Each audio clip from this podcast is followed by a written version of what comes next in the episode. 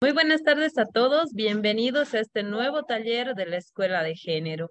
Quiero enviarles un cordial saludo desde la ciudad de Cochabamba y queremos recordarles a todos los que están conectados con nosotros y a las personas nuevas que se están uniendo a esta gran plataforma virtual que el día de hoy celebramos ya tres años del inicio de la Escuela de Género, de este espacio virtual que ha sido creado para poder informar y orientar a hombres y mujeres para que entre todos podamos fortalecer nuestros conocimientos en temáticas de género, salud y desarrollo integral.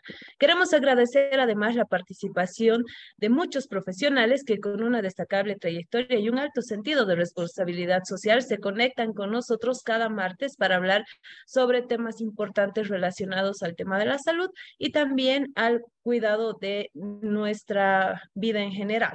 Y es en ese sentido que damos una, un gran saludo y un agradecimiento a todos, los que, a todos los expositores que se conectaron con nosotros durante estos 137 talleres. Queremos agradecer además a las 500, más de 510 mil personas que se han conectado con nosotros en todos estos talleres.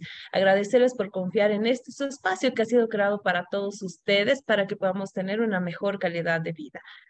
El día de hoy reafirmamos nuestro compromiso de seguir trabajando de la mano de todos ustedes, porque estamos convencidos que con educación Bolivia puede. Muy buenas tardes nuevamente, bienvenidos al taller número 138 de la Escuela de género, donde vamos a hablar sobre un tema muy importante que ustedes lo han pedido y así lo han elegido en redes sociales, como es la planificación familiar y los métodos anticonceptivos. Para ello tenemos una invitada de lujo que en unos minutitos más ya va a estar conectada con nosotros. Pero quiero dar la bienvenida en este momento al promotor de la Escuela de Género, que gracias a él se llevan adelante cada uno de los talleres de la Escuela de Género. Él es Samuel Doria Medina, así que le damos la palabra, por favor, Samuel. Buenas noches y bienvenido. Gracias, eh, Daniela. Muy buenas noches a, los cientos de, personas eh, que ya se han conectado a este Zoom para escuchar el tema de esta noche. Eh, tu constancia es, muy importante. estamos ya en el tercer año gracias a tu disciplina y constancia, Daniela, y siempre seleccionando temas de interés junto con las encuestas que tú haces a todos los participantes. El tema de esta noche no hay duda que es un tema de, mucho interés para todos, especialmente si tomamos en cuenta que en, nuestro país es el país del continente que tiene más embarazos eh, eh, no deseados eh, de la juventud. yo que voy a, dar charlas a, a, las universidades, a institutos técnicos, e incluso a colegios, me llama mucho la atención eh, ver cómo hay, hay mujeres con sus bebés. Es algo que antes no se veía, ¿no? Pero ahora es muy común ver eh, en las universidades eh, madres que están trabajando, escuchando y que tienen un, un bebé en, en, sus brazos.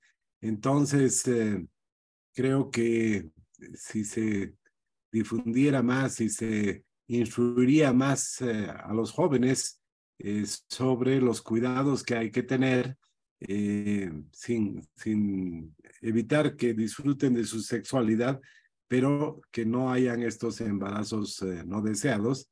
Entonces es una tarea de fundamentalmente de los padres que tienen que orientar a, a sus hijos de manera tal de que dejemos de tener este récord eh, nada bueno de ser el país de Sudamérica con más embarazos no deseados en la juventud.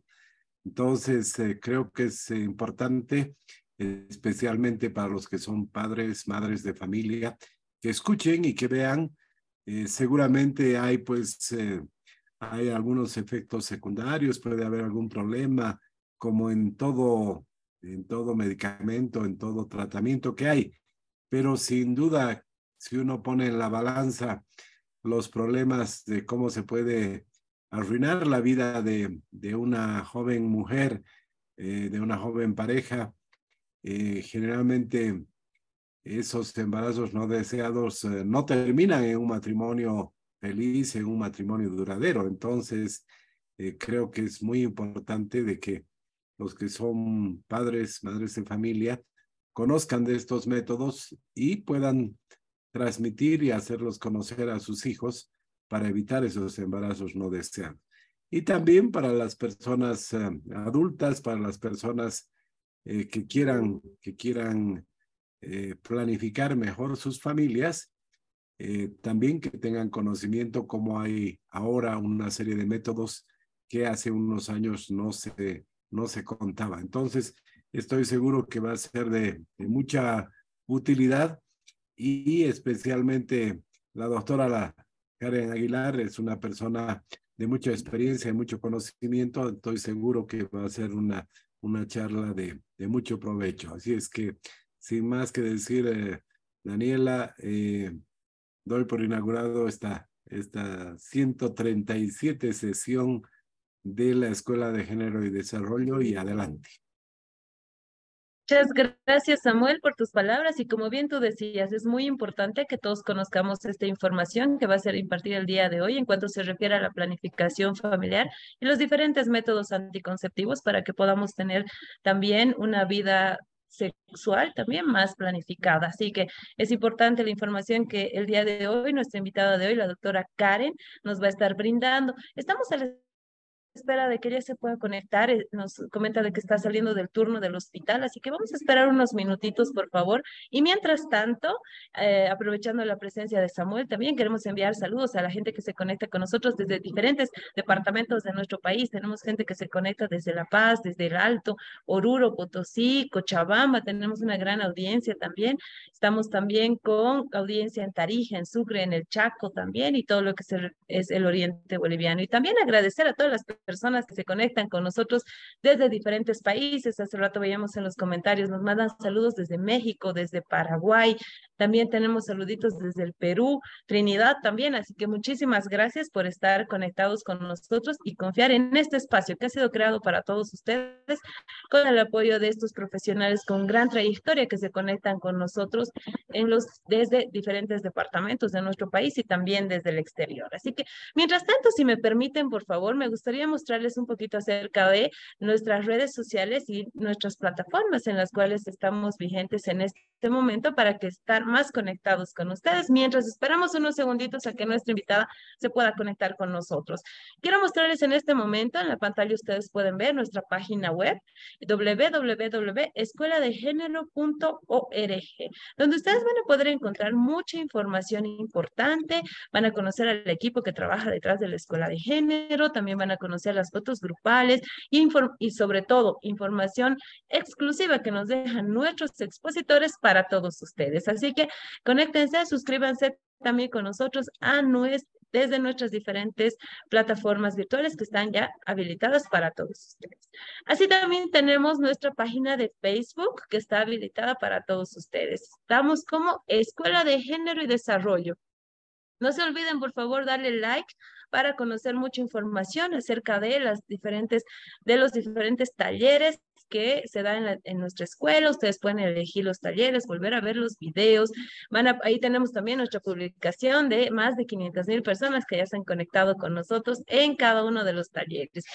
También tenemos información acerca de nuestros expositores, por ejemplo, nos dejan sus contactos. Si es que ustedes ya quieren tener una, una consulta más específica con uno de ellos, van a poder también conectarse y contactarlos a través de nuestras redes que están habilitadas en nuestra página de Facebook. Si ustedes son más amigables con el Instagram, también lo van a poder hacer y está habilitado para todos ustedes. Como ustedes pueden ver, van a poder encontrar las invitaciones, las publicaciones de los certificados de los talleres. También van a poder encontrar eh, los links para poder irse a YouTube, a Spotify también, las fotos grupales y mucha otra información que es importante para que ustedes, todos ustedes la puedan conocer. También tenemos habilitado nuestro canal de YouTube. Ustedes ya estoy segura que son parte de ellos. Cada día va creciendo más. Ya somos más de mil suscriptores en nuestra página de YouTube. Ustedes pueden ver en, en su pantalla que van a poder encontrar en nuestro canal de YouTube todos y cada uno de los talleres de la Escuela de Género de manera organizada. Como ustedes pueden ver, ahí tienen las todos los, eh, los videos de cada uno de los talleres de manera organizada. Si usted se ha perdido alguno de ellos y quiere volver a verlo, puede hacer en este momento, ya que está disponible en nuestro canal de YouTube y estamos también como Escuela de Género y Desarrollo.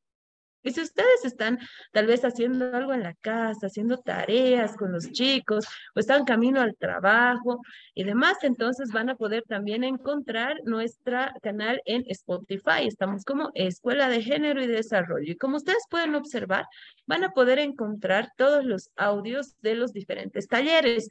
Están de manera organizada y ustedes mientras están haciendo algo en casa, camino abajo también, van a poder hacer, escuchar los diferentes audios de la escuela. Así que estén atentos, por favor, y conéctense también con nosotros y denle like a, y suscríbanse más bien en, en nuestra plataforma de Spotify.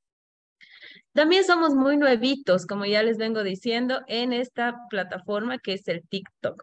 Tenemos muchas sorpresas para ustedes, pero mientras tanto van a poder encontrar las recomendaciones de los diferentes talleres de nuestra escuela de género. Así que, por favor, también síganos en esta plataforma para que puedan ver algunas recomendaciones importantes que nos envían nuestros expositores. Así que estén atentos, por favor. Somos muy nuevitos. Ahí tenemos no más de 100 seguidores, así que ya vamos a empezar a hacer cosas más interesantes también en nuestra escuela de género, en nuestra página de TikTok, para que todos ustedes también puedan seguirnos en esta red social.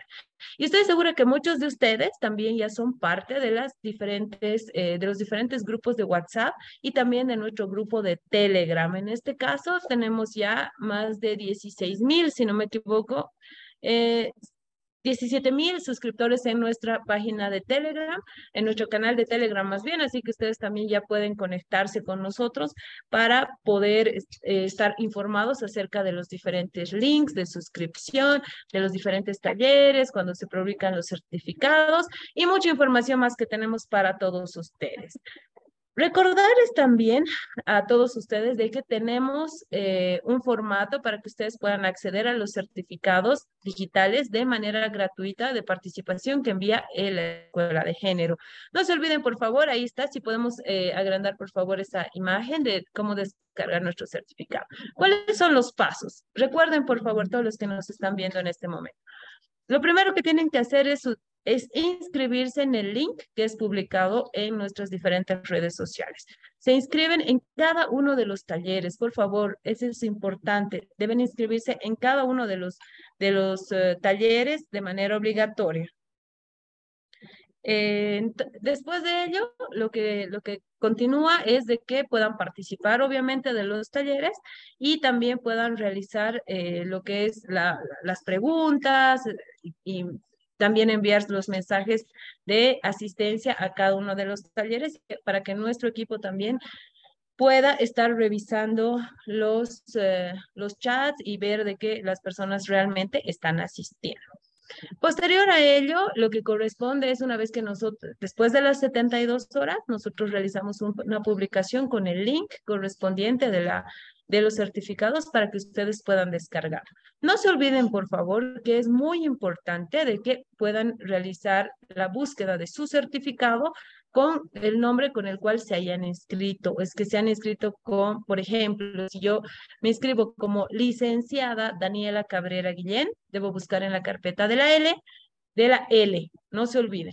Pero si solamente me, me inscribo como Daniela Cabrero, como aquí nos dice Silvia José Luis Martínez, nos dice, ¿no? Entonces, él, lo que corresponde es que pueda revisar, buscar más bien su certificado en la J. Así que tenemos muchos problemas con ello, así que por favor tomen en cuenta estas recomendaciones. No se olviden buscar las carpetas como se han inscrito. Si ustedes se han inscrito como licenciado, abogado, doctor, los deben buscar en la letra inicial correspondiente.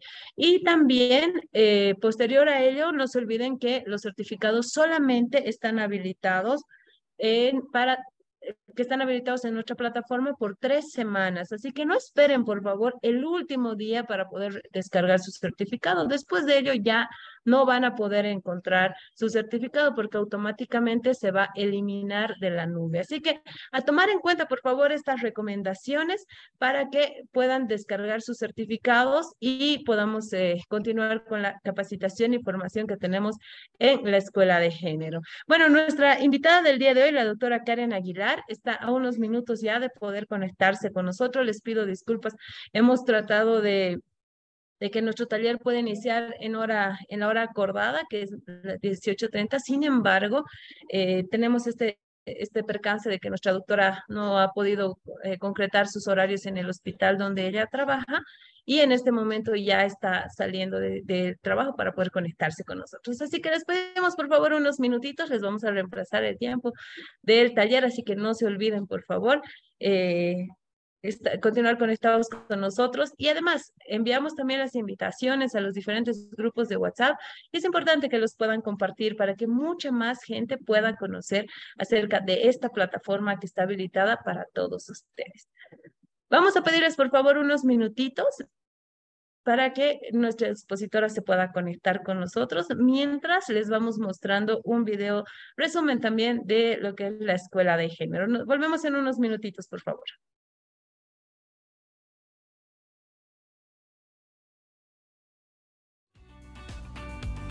Somos una plataforma digital boliviana de talleres virtuales gratuitos. Muy buenas tardes a todos, mi nombre es Daniela Cabrera, soy la directora de la Escuela de Género y Desarrollo. En abril del 2020, gracias al apoyo de Samuel Doria Medina, se creó la Escuela de Género y Desarrollo con el objetivo de capacitar a hombres y mujeres en temáticas de género y desarrollo. Buenas noches a ti, Daniela, a la doctora Acevedo y a las miles de personas que se conectan cada martes en los cuales abordamos temas sobre salud, género y desarrollo humano, y se realizan cada martes a través de Zoom y Facebook Live, donde profesionales de gran trayectoria nacional e internacional exponen sus temas y responden las preguntas de los asistentes. Muy bien, primero agradecer la invitación eh, de esta gran iniciativa de género y desarrollo OPS OMS va a estar siempre a disposición para apoyar. Muchísimas gracias eh, por la confianza, por la oportunidad de compartir con ustedes algunos aspectos eh, claves del control. Muchas gracias Daniela, este taller es fabuloso, la cantidad de personas me sorprende y soy muy agradecido de captar la atención de tanta cantidad de gente. Gracias Daniela, gracias a todos por estar presentes en esta tarde con un tema que es altamente importante para nuestra salud física y emocional. Buenas noches a todos los participantes que nos escuchan desde sus hogares. Con un promedio de 5.000 personas que participan en cada taller, conectados desde todo el país y también desde el exterior. Muchas gracias, doctora por sus consejos y su orientación. Este trabajo que viene realizando eh, muy bueno. Vengo participando desde ya un buen tiempo en estos talleres y quiero decir que es muy bueno. Eh, he aprendido bastante y mis felicitaciones desde Paraguay. Nada más eso y un total de más de 400.000 inscritos en 100 talleres realizados. Contamos con una gran comunidad digital en nuestra web, Facebook, Instagram, YouTube, Spotify, WhatsApp y Telegram, de la que también puedes ser parte, siguiéndonos y suscribiéndote para enterarte de todos nuestros talleres e informarte con temas que te interesan. En la Escuela de Género y Desarrollo Estamos convencidos de que con educación Bolivia puede.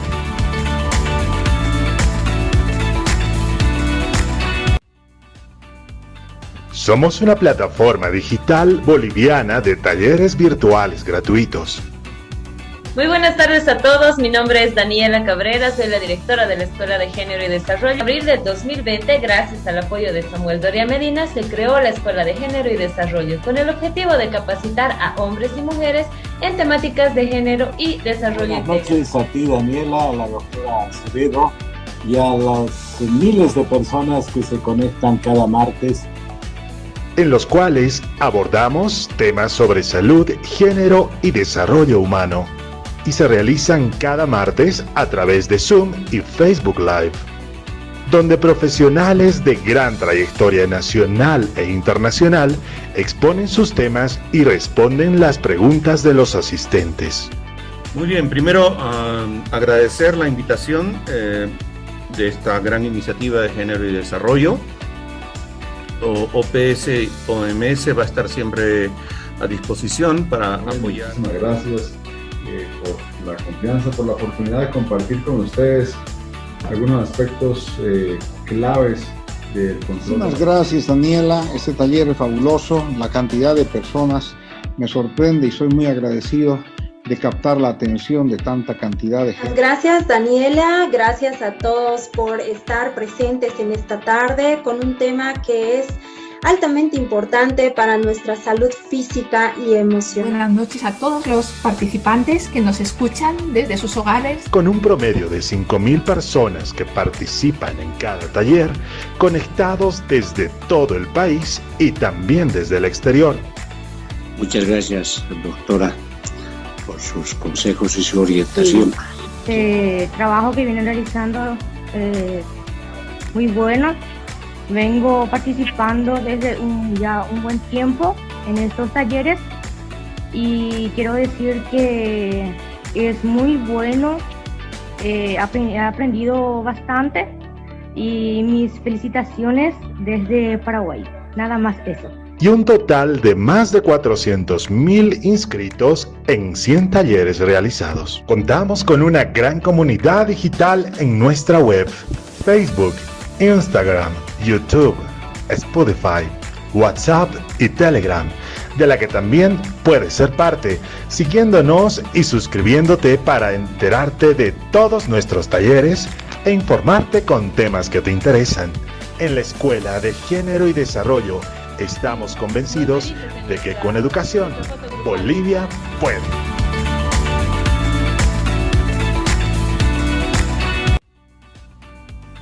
Somos una plataforma digital boliviana de talleres virtuales gratuitos. Muy buenas tardes a todos, mi nombre es Daniela Cabrera, soy la directora de la Escuela de Género y Desarrollo. En abril del 2020, gracias al apoyo de Samuel Doria Medina, se creó la Escuela de Género y Desarrollo con el objetivo de capacitar a hombres y mujeres en temáticas de género y desarrollo Buenas noches a ti, Daniela, a la doctora Acevedo y a las miles de personas que se conectan cada martes. en los cuales abordamos temas sobre salud, género y desarrollo humano. Y se realizan cada martes a través de Zoom y Facebook Live, donde profesionales de gran trayectoria nacional e internacional exponen sus temas y responden las preguntas de los asistentes. Muy bien, primero ah, agradecer la invitación eh, de esta gran iniciativa de género y desarrollo. O- OPS OMS va a estar siempre a disposición para apoyar. Muchísimas gracias eh, por la confianza, por la oportunidad de compartir con ustedes algunos aspectos eh, claves del control. Muchísimas gracias Daniela, este taller es fabuloso, la cantidad de personas me sorprende y soy muy agradecido de captar la atención de tanta cantidad de gente. Gracias Daniela, gracias a todos por estar presentes en esta tarde con un tema que es altamente importante para nuestra salud física y emocional. Buenas noches a todos los participantes que nos escuchan desde sus hogares. Con un promedio de 5.000 personas que participan en cada taller, conectados desde todo el país y también desde el exterior. Muchas gracias, doctora, por sus consejos y su orientación. Este trabajo que vienen realizando eh, muy bueno. Vengo participando desde un, ya un buen tiempo en estos talleres y quiero decir que es muy bueno. eh, he aprendido bastante y mis felicitaciones desde Paraguay. Nada más eso. y un total de más de 400.000 inscritos en 100 talleres realizados. Contamos con una gran comunidad digital en nuestra web, Facebook, Instagram, YouTube, Spotify.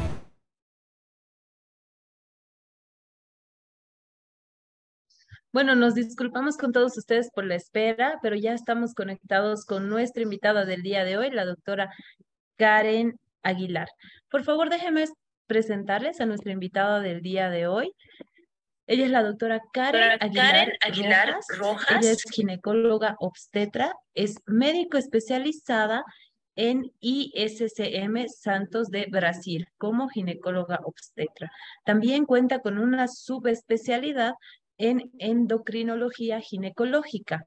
Asimismo, nuestra invitada del día de hoy, la doctora Karen Aguilar, ha sido jefe de ginecología obstétrica en la clínica Busca Med en la ciudad de Cochabamba.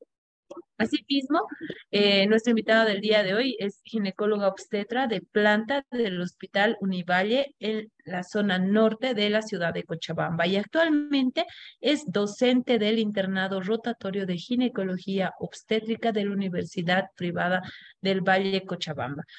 Con las disculpas del caso eh, por esta demora, quiero dar la bienvenida, por favor, a la doctora Karen Aguilar Rojas para poder iniciar nuestra exposición. Adelante, por favor, doctora. Muy buenas tardes y bienvenida. Le agradecemos nuevamente nuestra invitación. Sabemos que tiene una una agenda muy apretada en lo que es la ciudad de Cochabamba. Sin embargo, estamos muy agradecidos por contar con una profesional de su talla para poder hablar sobre este tema tan importante. Adelante, por favor, recordarles que vamos a tener 45 minutos aproximadamente de exposición de nuestra invitada y 45 minutos para que todos ustedes puedan realizar su consulta. Adelante, por favor, doctora. Muy buenas tardes todos, muy buenas tardes. Millón de disculpas por la demora. Como la mayoría de ustedes saben, nuestras agendas nunca son con horarios de tiqueo, entonces siempre hay alguna que otra inconveniencia. Y les agradezco mucho por la espera. Espero que esta exposición sea bastante didáctica, muy, muy comprensible y las preguntas las vamos a dejar para el final. Entonces, te agradezco si es que empezamos a poner la presentación en PowerPoint, por favor.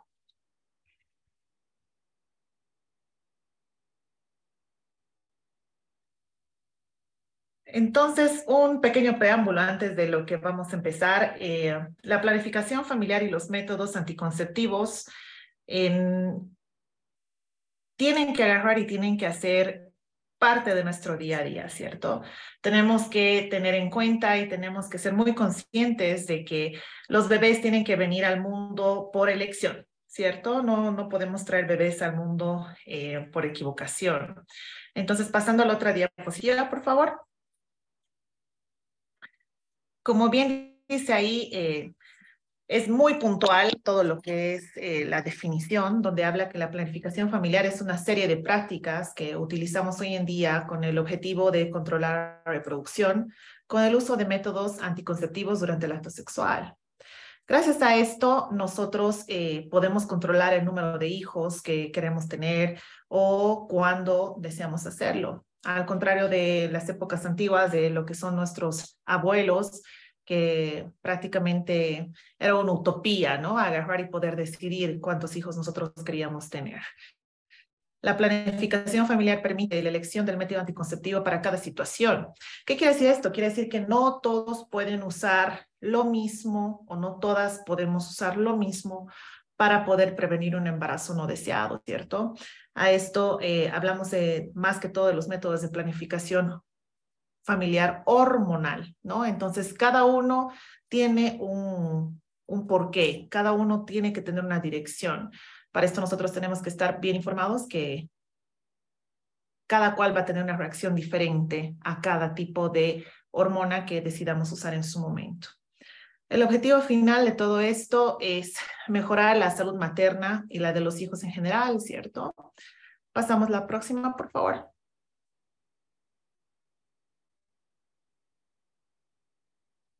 Dentro de los métodos anticonceptivos más conocidos hay muchas clasificaciones. La clasificación más didáctica es esta, ¿no?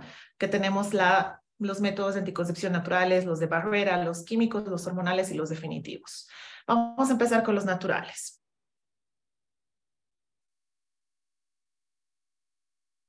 Puedes pasar a la próxima diapositiva, por favor. Gracias. Estos se van a basar en la identificación de la ovulación y los días fértiles de la mujer, además de evitar la eyaculación interna durante el coito. Los más conocidos dentro de todos estos métodos son el coito interrumpido, el método del ritmo o del calendario, el método Billings o del moco cervical y la, medición, de la temperatura basal. Para que ustedes tengan una idea, rapidito, eh, el tema de lo que es el coito interrumpido, tenemos aproximadamente entre un 60 y un 70% de efectividad. Sin embargo, eh, tienen que tener muy en cuenta que lo único que se requiere para que una mujer se embarace es un solo espermatozoide, ¿cierto? Hay mucha gente que, que dice, no, eh, vamos a no usar un método de planificación familiar eh, de barrera, por ejemplo, y vamos a usar estos que son naturales y vamos a empezar sin preservativo y vamos a terminar con preservativo vas a ver que vas a estar completamente cubierta. Falso, ¿no? Eh, para que sepan las personas que no son del área de medicina, em, los hombres tienen un líquido preseminal, que es como si fuera eh, parte de la lubricación, es parte de la lubricación, que contiene aproximadamente entre 200 a 450 mil espermatozoides, ¿cierto? Eh, cuando ellos eyaculan, eyaculan entre 2 millones a 2 millones 500 actualmente. Y si se dan cuenta de todos esos, solo uno es el que se necesita para poder embarazar a una mujer. Entonces tenemos que tener este cuidado de, eh, con el coito interrumpido, que el coito interrumpido no es la mejor manera de cuidarse, ¿ok? Eh, efectividad de un 60%, vuelvo y repito, pero ese 60% a veces está en la duda, dependiendo de la edad, digamos, de la paciente, en este caso, o de la mujer. Si es que la mujer está entre una edad de 20, una faja etaria de 20 a 25 años, eh, sabemos que eh, lo que es el método del coito interrumpido va a tener una efectividad baja, bajísima, aproximadamente unos 30%, ¿ya? El método del ritmo eh, es un método que también tiene sus peros. Los peros del método de ritmo eh, son el tema de, no voy a llamar irregularidad menstrual, pero es algo que entre ustedes mujeres es muy común decir que si es que una mujer no menstrua, por ejemplo, el día 10 de cada mes, ya es irregular. Falso, ¿ok? Eh, una mujer puede tener un ciclo menstrual desde 21 días a 35 días entre un ciclo y otro y sigue siendo regular. Por eso es que se han creado esta maravilla de aplicaciones eh, para poder seguir, digamos, lo que es eh, el periodo menstrual de cada mujer y para poder tener el tema de em, una fecha exacta de la ovulación de cada mujer, ¿cierto? Entonces, no podemos agarrar y no podemos contar como el día 14, como el día ovulatorio de cada mujer, porque para que tengan una idea, podemos estar, qué sé yo, empezamos a menstruar el primero de mayo, por ejemplo, y ya podemos empezar a ovular el 7 de mayo. ¿Cuántos días han pasado? Seis. ¿Ok? Entonces, todo depende de el, la longevidad de cada ciclo, entre cada ciclo y cada ciclo. El tema de lo que es el método Billings, que es un método súper antiguo, que hasta el día de hoy tiene un 98.5% de efectividad 100% natural, ¿cierto? Que es eh, un método en el cual nosotros vamos a ir midiendo lo que es el, moco cervical o observando en todo caso el moco cervical. Eh, es muy, muy efectivo hasta el día de hoy, entonces sí, lo recomiendo. Eh, la medición de la temperatura basal nos da aproximadamente un 70% de seguridad, pero es bastante complicado, ¿no? Ir midiendo la, la temperatura basal. Entonces es algo que eh, yo dejaría de lado. Dentro de todos estos naturales, el que más recomendaría fuera el método de Billings, la verdad, y el coito interrumpido, ¿no? Pasamos a la próxima diapositiva, por favor. Ahí nosotros estamos observando eh, unos ejemplos de todo lo que les acabo de explicar. Eh, más adelante en las preguntas voy a ir respondiendo todas sus dudas con el tema de lo que es eh, las ventanas fértiles y no fértiles, que vendría a ser el calendario. Vuelvo, repito, es algo en que personalmente se ha estado viendo en los últimos artículos de Cochrane, que no tiene mucha eh, efectividad como la que hablan en los libros, ¿no? Por ejemplo, los libros que yo he utilizado para hacer la especialidad nos dicen que sí, tiene un 65 a un 70% de efectividad el método del calendario. Sin embargo, en los últimos artículos, nosotros ya sabemos que no es así, porque cada mujer es un individuo, cada ciclo es muy independiente y no podemos calcular 14 días exactos para la ventana fértil, desgraciadamente. Podemos pasar a la próxima diapositiva, por favor. Dentro de lo que son los métodos de anticoncepción de barrera, nos dicen que estos tienen que evitar, digamos, el contacto directo del óvulo con el espermatozoide. Por eso su nombre, método de barrera, ¿no? Y además, algunos de ellos eh, previenen el contagio de las ETS. El más conocido es el preservativo, tanto el preservativo masculino como el femenino. Y existen diafragma, el capuchón cervical, que en Bolivia llegó como hace, ¿qué les digo? Unos 15 años tal vez y no tuvo suceso, por ende lo quitaron del mercado. La esponja vaginal en realidad nunca, nunca ha llegado a pesar de actividad, igual que lo que no tiene. Basta. Voy a hacer una pausa. Puedes pasar a la próxima diapositiva, por favor, para que pueda mostrarles cada uno de ellos y les puedan conocer.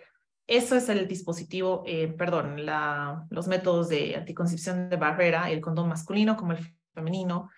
Con el masculino es el con el que más familiaridad tenemos todos, ¿cierto? Es el más práctico en todo caso porque el femenino, si es que ustedes ven en la diapositiva, es bastante grande. Tenemos que agarrar y desenrollarlo, hacer una forma de ocho para poder encajar dentro del canal vaginal, como eh, eh, se ve en la, en la diapositiva.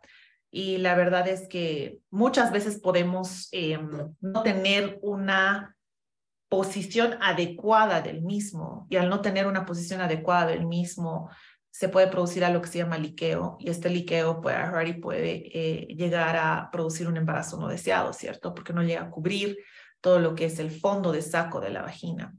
Entonces hay que tener ese cuidado. Es por eso que eh, muchas personas no lo recomiendan, no lo usan y usan lo que es el preservativo masculino, que además de prevenir un embarazo no deseado, también previene enfermedades de transmisión sexual, ¿cierto? Pasamos a la próxima, por favor.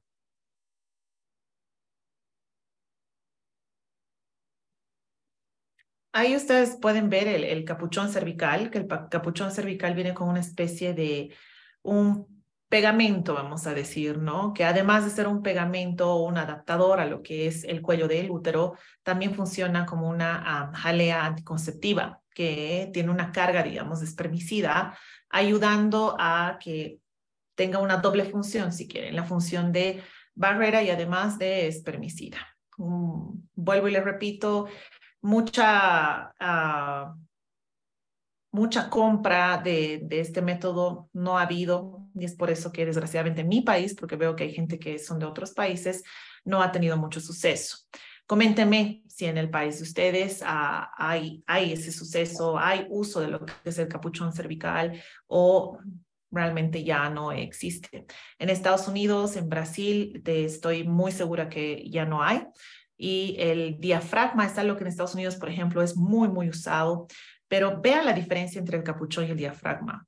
El capuchón es algo que se adapta directamente eh, a lo que es el, el cuello del útero y se adapta de manera perfecta. En cambio, lo que es el diafragma, el diafragma deja como que un pequeño espacio, digamos, para cubrir todo lo que es el fondo eh, de, la vagina. En cambio, lo que es el capuchón es como que una adaptación directa, ¿cierto? Con el diafragma eh, se ha tenido mucho eh, éxito en Estados Unidos. la mayoría de las mujeres americanas hasta el día de hoy lo siguen usando. Solo hay que tener el cuidado de higienizarlo de una manera correcta. viene de muchos materiales. El material que se usa más que todo hoy en día es el el, látex y les cuento que hay otro que parece bastante con lo que es una copa menstrual, ¿cierto? Y es muy flexible, no causa ningún tipo de incomodidad al momento de tener el acto sexual, al momento de retirarlo tampoco. Eh, um, el único pero que hemos tenido con esto, eh, cuando estaba haciendo una pasantía en Estados Unidos, ha sido que muchas de ellas se quedan con el diafragma dentro de lo que es la vagina y puede llegar a producir eh, vaginosis, lógicamente, colpitis, y no, no es favorable para la paciente y por eso ella se deslinda, digamos, del uso del mismo. Podemos pasar a la próxima diapositiva, por favor.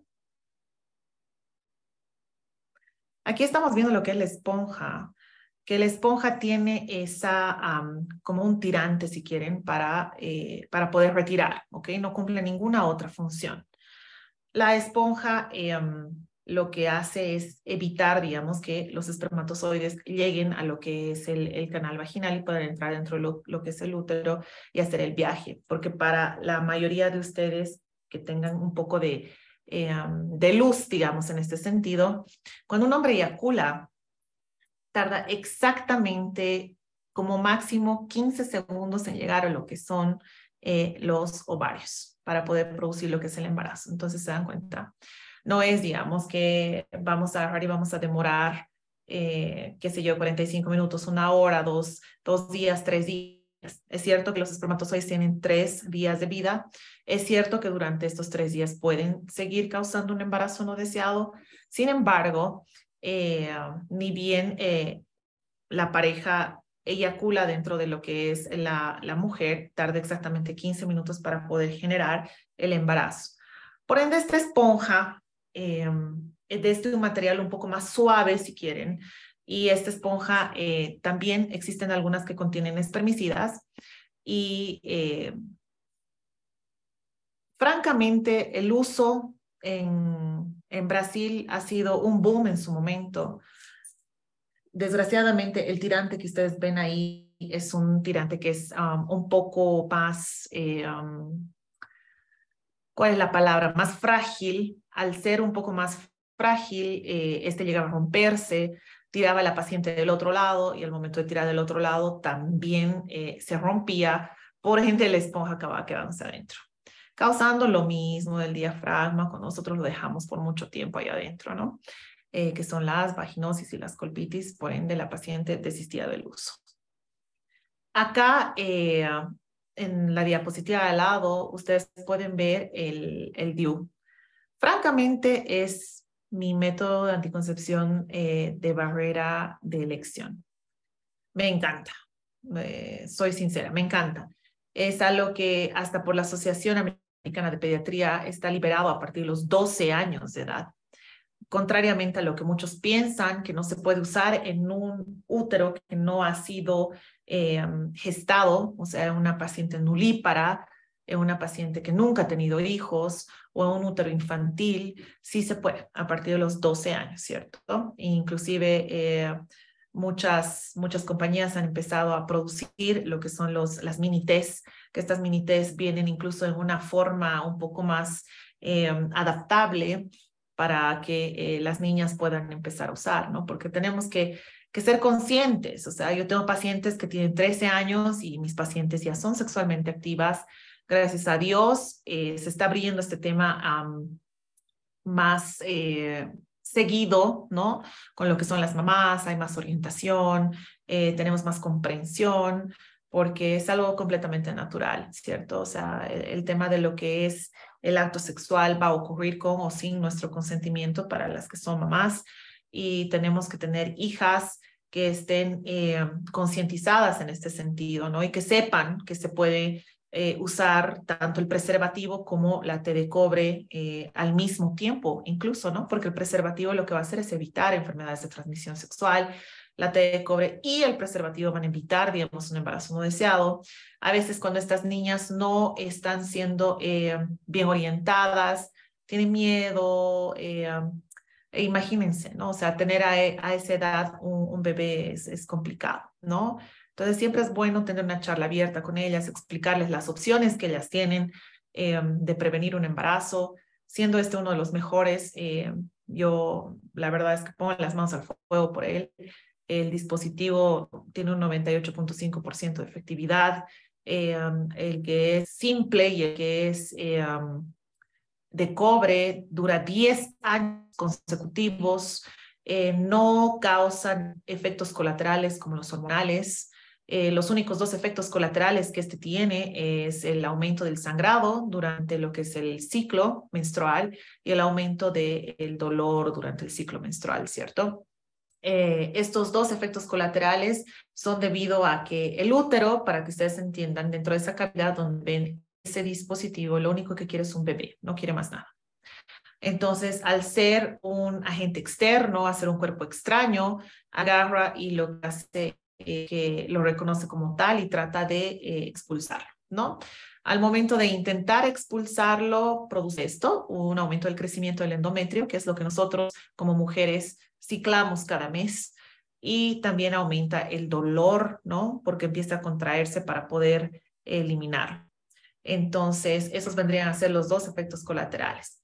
Ya de que digan, no, lo que pasa es que con el, con el, el DIU yo he empezado a engordar, con el DIU me han, disminuido mis ganas de tener relaciones sexuales y la ha bajado, o el DIU eh, me ha causado manchas en el rostro, acné, etcétera.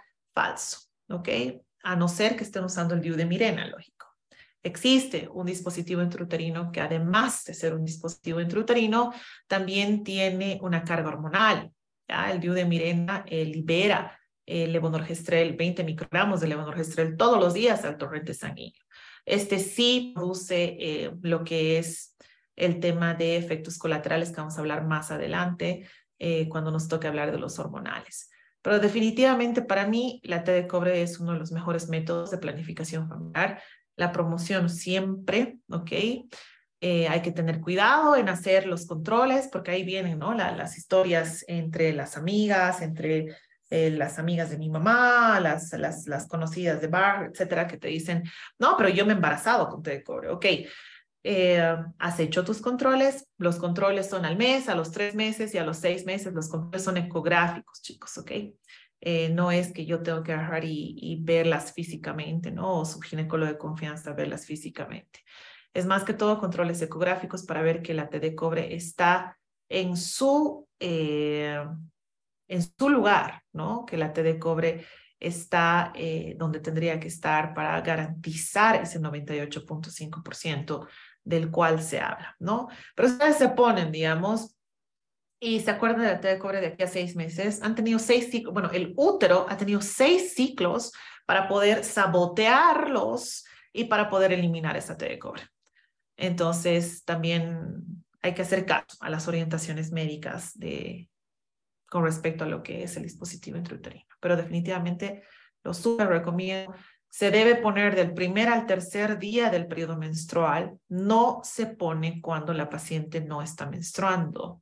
El único momento en el cual se puede poner cuando la paciente no está menstruando es en el puerperio, que es el periodo en el cual la paciente eh, ha dado a luz, digamos, y quiere empezar a cuidarse después de 45 días posparto, ya sea natural o ya sea un parto cesárea.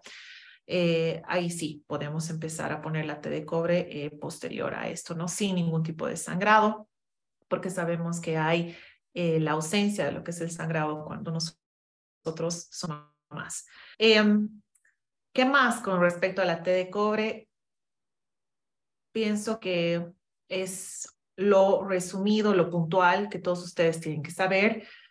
Em, no podemos eh, poner la T de cobre cuando existe una, ah, una colpocervicitis, cuando existe una vulvovaginitis, que esos son infecciones, ¿no? Infecciones del cuello del útero, infecciones de lo que es la vagina, no se puede porque acarrea, digamos, esos gérmenes dentro de lo que es el útero y producimos una endometritis, ¿cierto?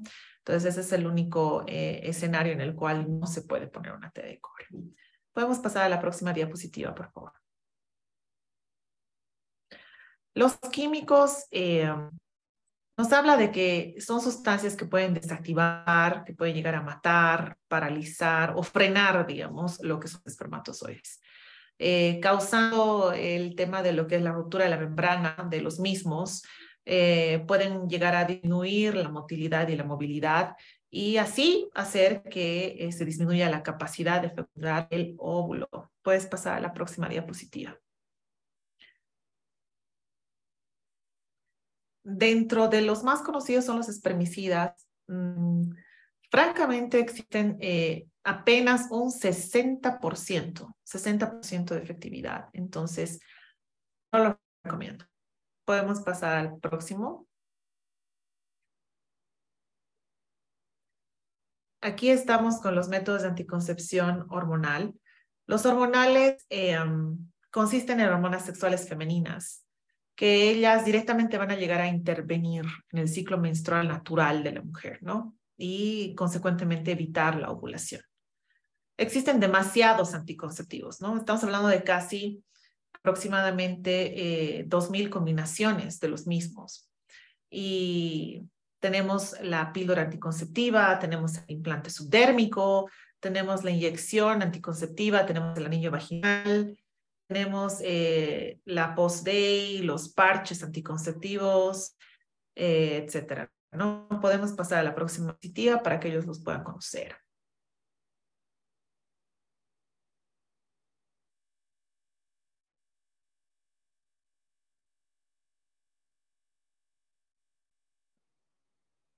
Ahí ustedes pueden ver unos ejemplos de lo que son los métodos de anticoncepción anal. Generalmente, todos eh, empiezan con lo que es la mini píldora. Y ahí volvemos a mi, mi speech de presentación. No todas pueden agarrar y pueden eh, usar lo mismo, ¿ya? O sea, cada mujer es un individuo. ¿cierto? Entonces me dirán, ¿y cómo nosotros sabemos si queremos empezar a usar un método de anticoncepción hormonal? ¿Cuál es el ideal? Tenemos que hacer un screening hormonal, tenemos que ver que eh, todo esté estable y solo entonces podemos empezar con una mínima dosis de combinados, ¿no? Que es lo más seguro. Resulta que dentro de todos estos métodos, si es que ellos son utilizados de la manera correcta, eh, vamos a evitar un embarazo con una efectividad de casi un 99%. ¿Ok? Es cierto que hay algunas pastillas anticonceptivas que se tienen que usar el mismo horario todos los santos días, sí, las que son a base de solo una hormona y a base de solo progesterona, que estas generalmente se usan eh, cuando hemos dado a luz y estamos en etapa de lactancia, ¿cierto? Porque no se puede usar estrógeno en la etapa de lactancia. Otra cosa que es solo progesterona viene a ser las varillas subdérmicas, que son muy populares, ¿no? Que también se puede usar en la etapa de lactancia. Otra hormona que solo a base de progesterona es el diu de mirena, ¿no? Que es a base de levonorgestrel, que se, pone dentro del útero, tal cual una T de cobre, solo que este no tiene cobre, un tipo, es plástico y eh, tiene progesterona y va liberando una microdosis todos los días. Otra que solo tiene progesterona viene a ser la depoprovera, que la depoprovera eh, podemos agarrar y utilizarlo de manera trimestral. Existe otra que eh, es de manera mensual, que son inyecciones. Los parches, que también son eh, solo progesterona, que se van cambiando mensualmente y como pueden ver, se puede poner en cualquier parte del cuerpo. Y el tema de lo que son todas, todas van a tener un efecto colateral bueno, no uno, muchos, varios. Y dentro de los efectos colaterales más, eh, más connotantes que yo les puedo hablar son la retención de líquido, okay, que muchas veces es confundido con aumento de peso, cuando en realidad es retención de líquido. Si una paciente es eh, hipertensa, por ejemplo, y tiene problemas cardíacos, ¿puede usar métodos de anticoncepción hormonal? Combinados no. Preferentemente a base de progesterona, mucho cuidado. ¿Por qué? Porque uno de los efectos colaterales de los hormonales es arañas vasculares en miembros inferiores. Otro de los efectos es em, si ya tenemos varices, empeoramiento de los mismos. La paciente es fumatérica. ¿Puede usar métodos de anticoncepción hormonales? Preferentemente no. Em, la paciente ya tiene una resistencia a la insulina, es diabética, puede usar métodos de anticoncepción hormonales, preferentemente no. O sea, se dan cuenta, no es que todo mundo puede agarrar y tener eh, el mismo método de anticoncepción hormonal. O sea, va la amiga y la amiga le dice, ah, ¿sabes qué? Yo empecé a usar eh, tal cosita. Y te cuento que esta tal cosita me ha ido increíble usarla. Belleza. La otra amiga empieza a usar eso y le va fatal, o sea, migraña, puede agarrar y puede llegar a mancharse la cara, produciendo melasma, que son eh, unas lesiones, no son lesiones, o sea, en realidad es una hiperpigmentación en lo que es el rostro y da a parecer como si fueran estas máscaras gravídicas, ¿no? Como cuando una paciente está agitante. Esto se llama melasma.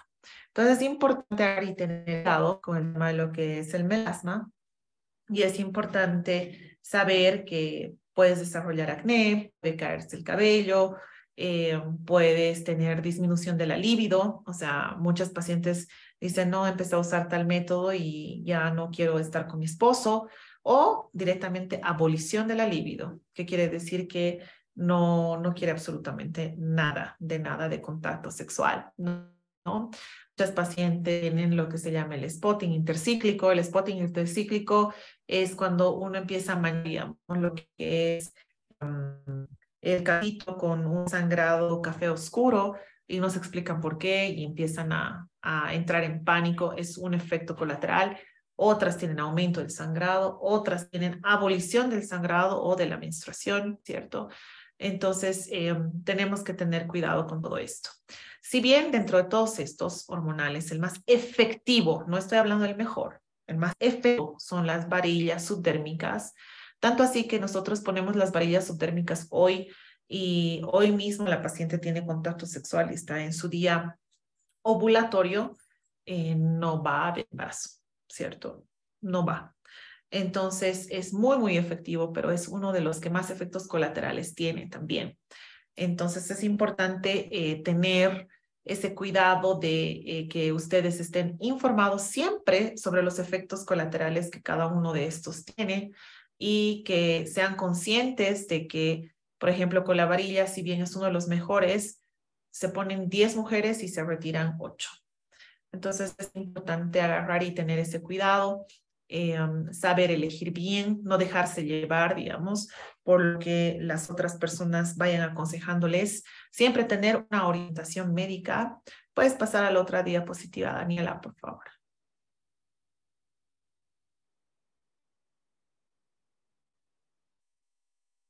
Dentro de lo que son los métodos de anticoncepción definitivos, hoy por hoy tenemos dos, ¿cierto? Tenemos tanto lo que es la vasectomía como la ligadura de trompas. Puedes pasar a la otra diapositiva.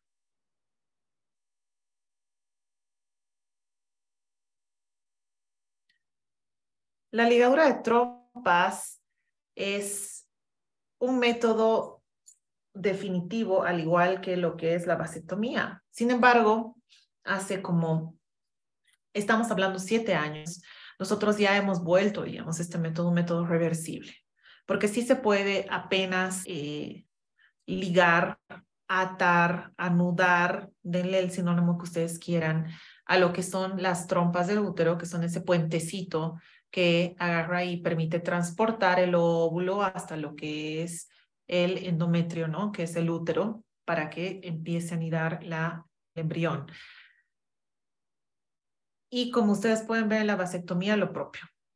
¿no? Podemos agarrar y cortar y ya no tener, digamos, la, la opción de volver a atar los cabos, por decirlo así, como podemos simplemente anudar. ¿Cuál es la diferencia?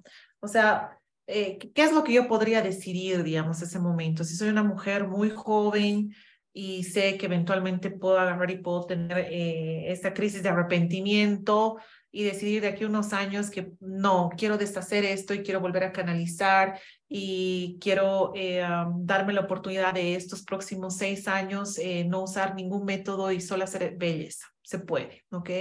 Es una cirugía de mínima invasión, se utiliza apenas el canal de lo que es el ombligo y una incisión lateral, como se puede ver en la, en la primera figura.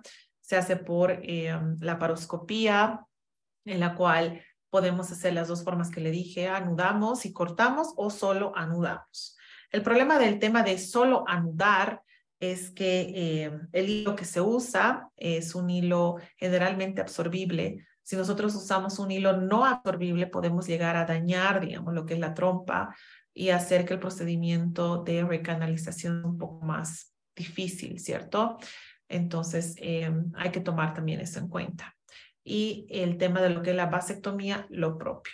La cirugía de la vasectomía dura aproximadamente 15 minutos, se puede realizar hasta con anestesia general para todos los hombrecitos y es súper simple, ¿no?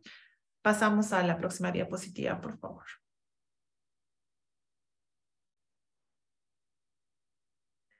Aquí les dejo como mm, como un paréntesis, digamos, que tenemos que elegir un método anticonceptivo que sea ideal para cada uno. Siempre hay que acudir a un profesional, que es lo que le decía hace como tres diapositivas. No podemos hacer lo que la amiguita está haciendo. Eh, preguntar a nuestro ginecólogo de, de, confianza que nos dé este, este resumen, ¿no? que nos dé eh, esta orientación y esta educación es muy importante que todos sepamos cómo podemos agarrar y cómo podemos cuidarnos. Y ah, consejos de amigos, familiares, conocidos, mm, es mejor no aceptarlos, ya que cada cuerpo es diferente, eh, todos reaccionamos de una manera distinta a cada método.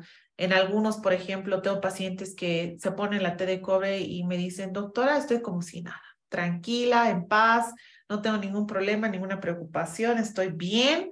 Como tengo pacientes que al tercer día, doctora, me está doliendo demasiado, necesito sacármelo, lo propio con los anticonceptivos, lo propio con las varillas, que se ha hablado un poco mal de las varillas, pero no son mis, eh, mi método eh, preferido, la verdad. Entonces, eh, hay que ver, hay que ver la adaptación de cada cuerpo, hay que ver qué, qué tipo de de hormona eh, nos favorece a cada una de nosotras para poder hacer una adecuada y atinada eh, elección. Pasamos a la próxima diapositiva, por favor, Daniela.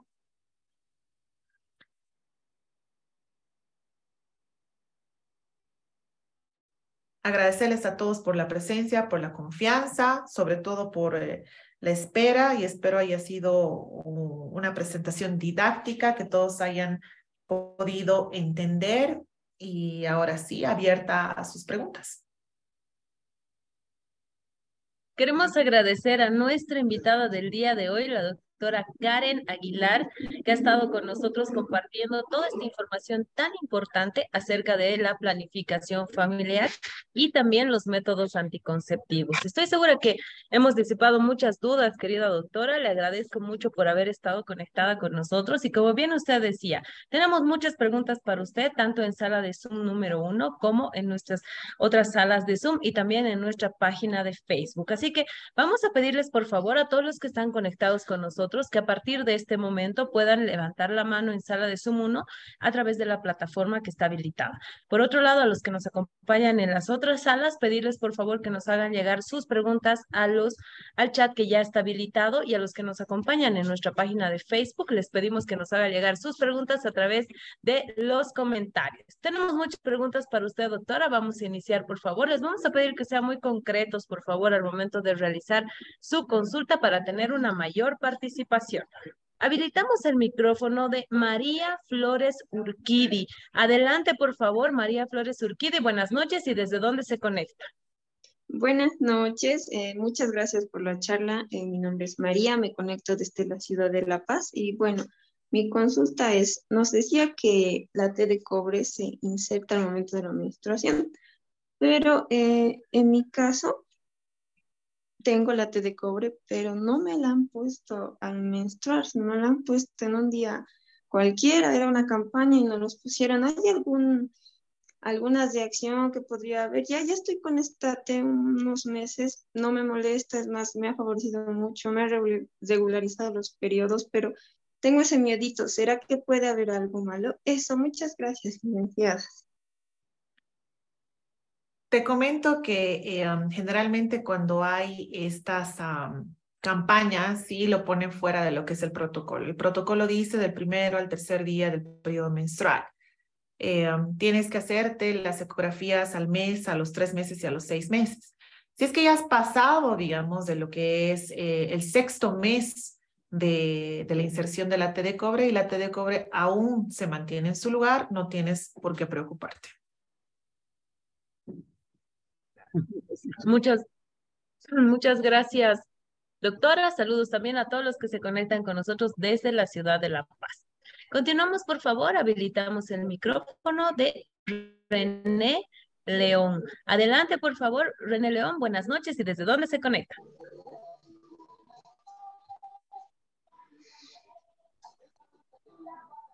Adelante, por favor, René León. ¿Lo escuchamos? Bueno, al parecer René está con algunos problemas. Mientras los solucionamos, vamos a habilitar el micrófono de Sonia Apaza Cruz. Adelante, por favor, Sonia. Buenas noches y desde dónde se conecta, por favor. Muy buenas noches, licenciada. Me conecto desde la ciudad del Alto, Distrito 14. Mi pregunta es, eh, el Stop, que es lo que hacen los métodos anticonceptivos, solo que mi duda es por qué hasta solo los 24 años pueden ser el retiro y colocación de implante. Yo quisiera que sea por lo menos hasta los 30 años. Eh, francamente, em, el tema de lo que es Maristops es una institución privada, ¿cierto? Que dentro de las instituciones privadas ellos tienen sus propios protocolos de atención. El tema de la edad no es un limitante para lo que es el implante subdérmico, que imagino que es a lo que me estás hablando, ¿no? Para nada, no es un limitante. Entonces, te aconsejo que trates de consultar tal vez en CIES, que CIES también es una, una institución privada que trabaja bastante bien con métodos de anticoncepción y puedas eh, ser atendida y pueda continuar con el tema de lo que es la inserción del implante subdérmico. Muchas gracias, doctora, por responder esta pregunta y un saludo a todos los que están conectados con nosotros desde la ciudad del Alto. Continuamos, por favor. Habilitamos el micrófono en sala de Zoom 1 de Freddy Espinosa. Adelante, por favor, Freddy. Buenas noches y desde dónde se conecta. Muy buenas noches. Muchas gracias por el espacio. Eh, me conecto desde Cochabamba. Eh, dos preguntas muy puntuales para la doctora, por favor. Eh, en el intento de que el útero quiera expulsar el, dispositivo, este se podría mover de su lugar por las contracciones del mismo útero y, em, o sea, considerando que ya se había fijado, ¿no? Eh, con los respectivos controles. Y la segunda pregunta, eh, ¿qué anticonceptivo sugiere usted, doctora, o recomienda tanto como para una paciente nulípara, como para pacientes que acaban de dar a luz o para una paciente multípara que ya no quiere tener. Entiéndase para las distintas etapas. Muchas gracias. El dispositivo intrauterino sí puede llegar a moverse en cualquier momento. Eh, todos los libros nos hablan que la, fase, digamos, eh, en la cual puede ser esto más frecuente son los primeros seis meses. Generalmente es más frecuente en las pacientes nulíparas el tema de lo que es el descenso de la T de cobre, ¿cierto? Y em, la única manera de que nosotros podemos agarrar y podemos dar la venia, digamos, de ya dejar de usar un, un método de, de, apoyo, como es el coito interrumpido, como es el calendario, como es el método de Billings, como es un preservativo, porque tenemos que hacerlo, ¿no? Conjuntamente es a partir de los seis meses para adelante.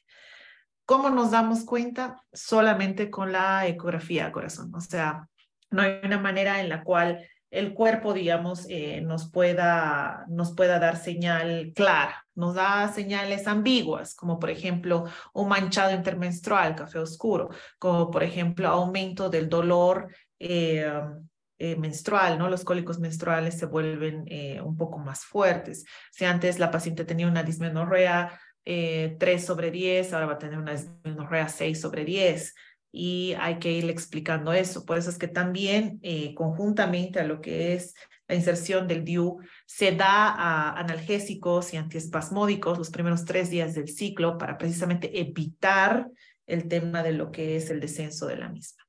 Con respecto a tu segunda pregunta, no se da nada a ojo de buen cubero.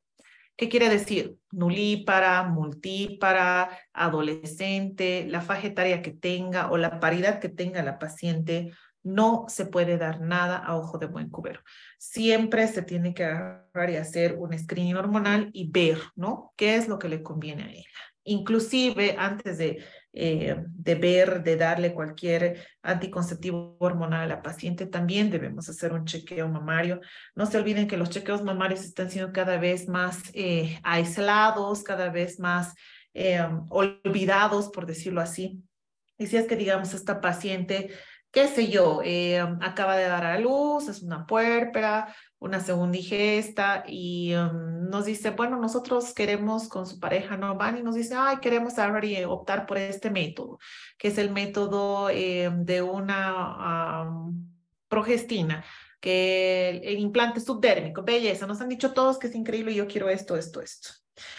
Nosotros agarramos y hacemos eso y la paciente eh, cursa con un tumor filoides mamario, con un carcinoma in situ, con una situación así que, sea hormono dependiente. Lógico que los más frecuentes son estrógeno dependiente, pero digamos que simplemente este es un hormono dependiente. Podemos causarle más mal que bien, ¿cierto? Lo propio con las otras pacientes. Entonces, visto bueno para dar cualquier tipo de anticonceptivo, siempre es un buen screening hormonal, ver, digamos, si es que hay hiperandrogenismo o no en esta paciente para poder elegir la combinación con el etinilestradiol, porque lo que tienes que saber es que en todos los anticonceptivos tenemos un dosaje de etinilestradiol y aparte de eso tenemos que escoger siempre una buena progesterona, ¿no? De acuerdo al desbalance hormonal que la paciente tenga. Ahora, suponiendo el otro escenario, que la paciente está sin ningún tipo de desbalance hormonal, una paciente sana, una paciente joven, una paciente que no tiene ninguna historia de cáncer de mama, no hay nada en su ecografía mamaria, siempre podemos empezar con una mini píldora, ¿no? Que la mini píldora generalmente está a base de levonorgestrel en muy baja dosis y etinilestradiol. Muchas gracias, doctora, por responder esta pregunta que nos llega desde la ciudad de Cochabamba. Continuamos, por favor, y ahora sí, si me permiten, nos trasladamos de manera virtual a nuestra sala de Zoom número 2 y le voy a pedir, por favor, que pueda responder esta pregunta que nos llega de parte de Daniela Condori Ibáñez y nos dice, doctora, ¿qué riesgo supone usar los implantes hormonales como método anticonceptivo? Riesgos, más que riesgos, me imagino que eh, efectos colaterales, ¿no? El, riesgo local cuando se pone eh, puede generar una reacción alérgica, si es que tiene alergia a lo que es el, el método de, de transporte que vendría a ser el, la sustancia del plástico del cual está hecho, que es así muy alejado, estamos hablando uno en un millón, puede agarrar y puede hacer una cicatriz queloide donde se pone, si es que la persona o el personal de salud que está poniendo, digamos, el, el, implante no es una persona que está siendo entrenada, puede agarrar y poner implante no subdérmico, sino transdérmico, y causar dolor y molestia en la flexura. Si es que no sabe el, lugar exacto donde se tiene que poner, también causar dolor, incomodidad al usar la mano o el brazo en el cual se está poniendo y los efectos colaterales del implante subdérmico son amenorrea, que quiere decir la ausencia total de lo que es la menstruación, eh, irregularidad menstrual, en la cual puede haber un manchado todo el mes o puede bajar el periodo, por decirles, en tres oportunidades, que simplemente es una deficiencia estrogénica, se llama, ¿no? O sea, sangrado por deficiencia estrogénica, puede haber eh, retención de líquido, acné, caída de cabello, puede haber melasma, puede haber varices en miembros inferiores, eh, incremento de las varices en miembros inferiores si es que ya las hay, telangiectasias, eh, disminución de la libido, ausencia de la libido. Entonces, eso es lo que podría pasar. Muchas gracias, doctora. Continuamos, por favor. Doctora, le vamos a pedir, por favor, si es, es posible que pueda prender tal vez su cámara. Hemos perdido su imagen, por favor, si es posible. La gente nos pregunta si es un error técnico. Ahí no es error técnico. Les cuento que mi Wi-Fi está así con cosas y prefiero el audio a que la imagen. Ah, ya, perfecto. Entonces, para todas las personas que nos estaban preguntando, es un es, como decía la doctora, es mejor tener el audio de nuestra invitada, pero ya después le vamos a pedir que pueda, por favor, prender su cámara para el final del taller. Doctora, le transmito la pregunta de Karina Flores Ríos. Ella nos dice, doctora, buenas noches. ¿Por qué se embarazan algunas mujeres a pesar de utilizar té de cobre u otro anticonceptivo? ¿A qué se debe esto, doctora?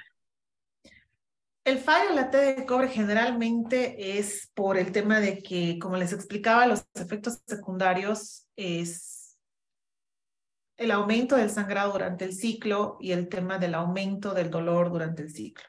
Que el aumento del dolor durante el ciclo es nada más y nada menos que el útero contrayéndose alma, vida y corazón para poder expulsar la T de cobre. Y el aumento del sangrado, lo propio, ¿no? O sea, trata de generar una capa más gruesa si quieres para que con ese sangrado haya una especie de barrido. Entonces, cuando hay este, este descenso de la T de cobre, la T de cobre puede estar máximo hasta 20 milímetros de lo que es el fondo del útero. Entonces, si está más de 2 centímetros abajo del fondo del útero, ya no cumple, digamos, con la función de ser eh, un cuerpo extraño dentro del mismo, ¿no? Entonces, deja que haya esa implantación, porque la implantación del feto eh, se produce a nivel de los cuernos del útero, ¿cierto? Ya sea el cuerno derecho o el cuerno izquierdo. Entonces, si los cuernos están desocupados, listo, se puede producir un embarazo. Entonces, para evitar esto, por eso es que su ginecólogo debe recomendarles que tienen que hacerse la ecografía al mes, a los tres meses y a los seis meses. Y debe recomendarles que hasta los seis meses es una etapa de adaptación del útero en la cual el útero cualquier rato puede agarrar y boicotearlos o sabotearlos y eliminar la T de cobre y se quedan sin su método de anticoncepción. Por ende, tenemos que hacer uno paralelo. Lo mínimo que se puede hacer es el coito interrumpido. Muchas gracias, doctora por esta explicación. Continuamos, por favor, y ahora sí nos trasladamos hasta nuestra página de Facebook. Y Ana Jimena tiene una pregunta para usted y nos dice, doctora, ¿desde qué edades se puede usar los métodos anticonceptivos? Es una excelente pregunta, ya que tengo muchas pacientes en el consultorio que, por ejemplo, para que tengan una idea, van al consultorio con una ecografía en la cual dice ovarios poliquísticos no entiendo por qué, pero eh, siempre eh, prescriben lo que son hormonas. A mí me fascinan las hormonas, o sea, las hormonas es a lo que yo me dedico, pero las hormonas no son para todos, ¿cierto? especialmente para niñas, especialmente para que estas niñas que tienen menos de 18 años. ¿Por qué? Porque un síndrome de ovario poliquístico jamás se diagnostica por una ecografía. Para nosotros considerar un síndrome síndrome de ovario poliquístico, esta paciente debe tener eh, tanto una ecografía como un laboratorio hormonal en el cual se vea cuál es el disturbio hormonal y el por qué se está produciendo este síndrome de ovario poliquístico. Inclusive dentro de lo que es la ecografía, nosotros tenemos unas reglas en las cuales tenemos que ver la cantidad de quistes, mal llamados quistes, porque son folículos tenemos que ver el tamaño de los mismos, el volumen del ovario, o sea, existen muchas características, ¿no? Aparte de eso, la clínica, aparte de eso, los signos, aparte de eso, el desbalance hormonal, aparte de eso, ver si es que la paciente tiene una resistencia a la insulina, en fin. Son muchas cosas, son un conjunto, ¿no? De cosas en las cuales tenemos que analizar para empezar a tratar y de acuerdo a los resultados recién ver qué tipo de tratamiento hormonal la paciente tiene que recibir. Entonces, no es eh, agarrar y dar a todo mundo. ¿A partir de cuándo una mujer debería poder usar una hormona? Respondiendo específicamente a la pregunta, a partir de los 18 años. Porque antes de los 18 años, ay, que quiero regularizar el ciclo de mi hija porque no le baja. Está bien, señora. Se llama inmadurez hipotálamo hipófisis ovariana es completamente normal. No es que eh, agarre y que la paciente eh, está enferma o está mal porque le bajó un mes y no le bajan tres meses. Nuestro cuerpo tiene hasta los 18 años para generar esta madurez gonadal y a partir de los 18 años, si ella continúa con estas irregularidades, pues recién nosotros eh, tenemos que agarrar y tenemos que descubrir por qué hay esa irregularidad. Entonces, antes de los 18 años no se debería usar hormonas anticonceptivas por el hecho de que uno puede acrecentar el tema y acelerar el tema de lo que es una osteopenia, osteoporosis, puede dejar a la paciente con una talla pequeña y puede la paciente no desarrollar, eh, como se dice, la forma femenina que debería adquirir por el tema que nosotros no estamos dejando que el propio cuerpo vaya adaptándose al tema de lo que es el desarrollo hormonal y llegar a su madurez total. Entonces, menos de los 18 años no estoy a favor, a no ser que realmente sea algo eh, que pongamos en la balanza y haya más beneficio que perjuicio el usar hormonas. Muchas gracias, doctora, por esta aclaración. Así que a tomar en cuenta, por favor, las recomendaciones que nos está brindando el día de hoy nuestra invitada, la doctora Karen Aguilar. Continuamos, por favor, doctora. También desde Facebook, Beatriz Fernández nos dice, doctora, buenas noches. ¿Qué efectos terapéuticos produce tomar la píldora del día siguiente? Doctora, ¿esta píldora es segura? ¿Cada cuánto se puede tomar? ¿Qué nos podría decir? La píldora del día siguiente es una bomba, ¿ok? Es a base de una progestina, levonorgestrel al 100%. Para que tengan una idea, eh, Es como si se estuvieran tomando tres cartillas de anticonceptivos en una sola píldora o en dos en todo caso, porque hay esas presentaciones, ¿verdad? Entonces, esta está recomendada máximo dos veces al año. No es un método de planificación familiar. Es un método, como bien dice su nombre, de emergencia en caso de que el preservativo u otro método de anticoncepción falle. Es por eso que solo se recomienda dos veces al año. ¿Ok? Entonces, efectos terapéuticos, ninguno. Yo no lo uso como para terapia, como para tratar absolutamente ninguna dolencia ni ninguna enfermedad. Muchas gracias, doctora. Tomar en cuenta, por favor, esta recomendación tan importante. Continuamos, por favor, retornamos a sala de Zoom número uno y habilitamos el micrófono de la licenciada Jessica Paola Montalbán. Adelante, por favor. Buenas noches. ¿Desde dónde se conecta, por favor? Muy buenas noches. Eh, yo me conecto desde Santa Cruz.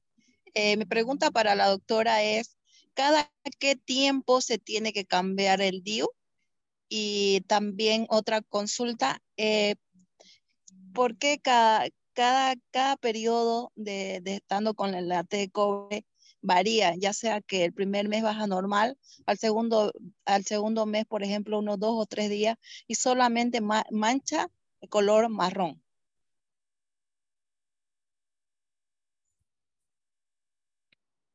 Respondiendo a su pregunta, existen dos tipos de DIU. Uno que dura cinco años. Bueno, estamos hablando de la T de cobre, ¿verdad? Uno que dura cinco años y otro que dura diez años, dependiendo de la marca, el fabricante, etc. Entonces, eh, lo primero que tiene que hacer es averiguar si es que le ha puesto la clásica, la T360 o la T380. Eh, el tema de lo que son los cambios en el ciclo no tienen nada que ver con la T, ¿ok? A no ser que la T que le han puesto usted sea una T hormonal. Si es una T hormonal, sí, va a alteraciones durante el ciclo menstrual. Estas alteraciones son completamente esperadas.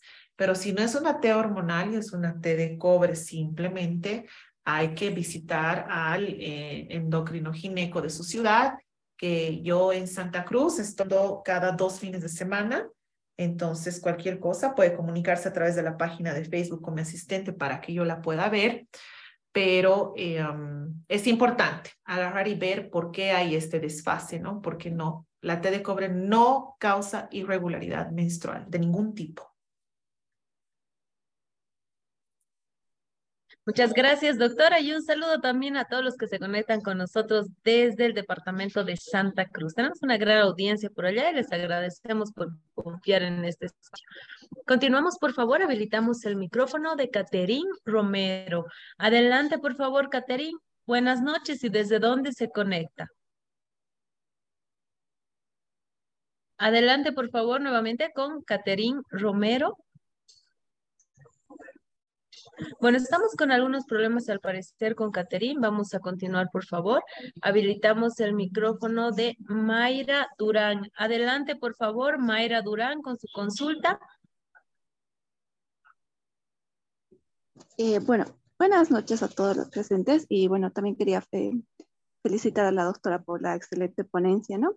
Bueno, mi duda es, eh, bueno, más que todo con respecto, en el caso, digamos, de que el método anticonceptivo que se esté utilizando em, llegase, digamos, a, a, fallar y se produzca un embarazo, eh, este mismo método anticonceptivo podría causar algún efecto, digamos, en la gestación, ya sea, digamos, o hay eh, tal vez algún, algún método en particular que, digamos, podría causar algún problema durante, digamos, eh, la gestación de la... Bueno, de, esa sería mi duda. Excelente pregunta. La verdad es que es algo que eh, eh, todos deberíamos saber, ¿no?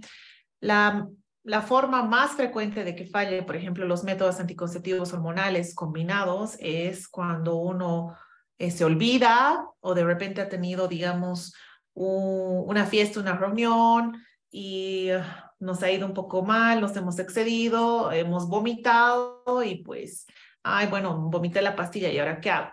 Cuando uno se olvida una pastilla, por amor a Dios, al día siguiente debemos tomar dos. pero ese olvido no puede ser frecuente. Ese olvido no puede ser, digamos, en el mes, nos olvidamos cuatro veces y no, no, no funciona, ¿ok? El tema de lo que es efectos adversos durante el embarazo o que algún efecto adverso que le pueda causar al bebé. A Dios gracias, no hay estudios comprobados que existan porque las dos eh, hormonas combinadas que se usan en los métodos de anticoncepción hormonal son parte de nuestro cuerpo femenino, solamente que nosotros damos como que una dosis más exagerada, por decirlo así, para que no se produzca el lineamiento del endometrio y no se produzca la ovulación. Y con el tema, digamos, de que fallase eh, la T de cobre, no quiere decir que la T de cobre va a producir una malformación o se va a incrustar en el ojito o se va a incrustar en el cráneo o alguna situación así, para nada. Para empezar, si ustedes se llegan a embarazar con la T de cobre eh, por malaventura, o sea, hay que hacer una ecografía. Si la T de cobre está por debajo de la implantación embrionaria, que quiere decir por debajo del saco gestacional, lo que se hace es retirar la T de cobre y punto, ¿no? Riesgos de, de, amenaza de aborto o de producir un aborto en ese momento existen, sí existen, pero para eso está la ecografía, para guiarnos. Si es que está por debajo del saco gestacional, se jala el hilito, se retira la T de cobre, punto final.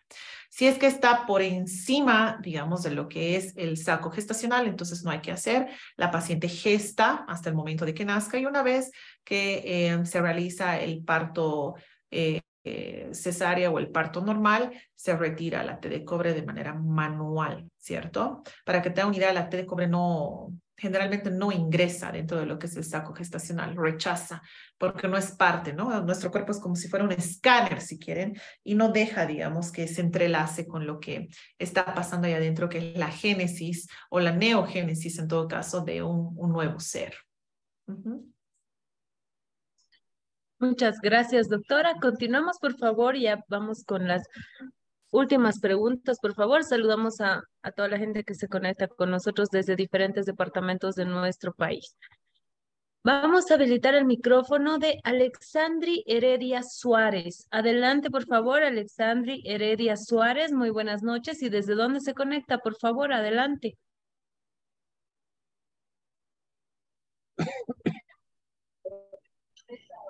Alexandri Heredia Suárez, por favor, adelante. Hola, buenas noches. Adelante, buenas noches. ¿Desde dónde se conecta? La escuchamos.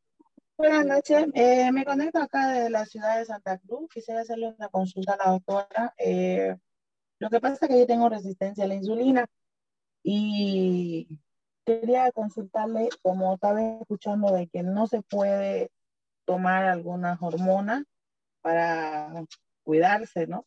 Eh, quería saber este, la T de cobre ¿cuál sería recomendable? Eh, porque lo que pasa es que tengo ya 41 años y tengo dos niños pequeños, ¿no? Y quisiera utilizar algún método anticonceptivo, pero estaba escuchando de que dice de que la no puedo utilizar porque soy, tengo resistencia a la insulina, las enfermedades de base. Quisiera saber cuál me podría aconsejar ella.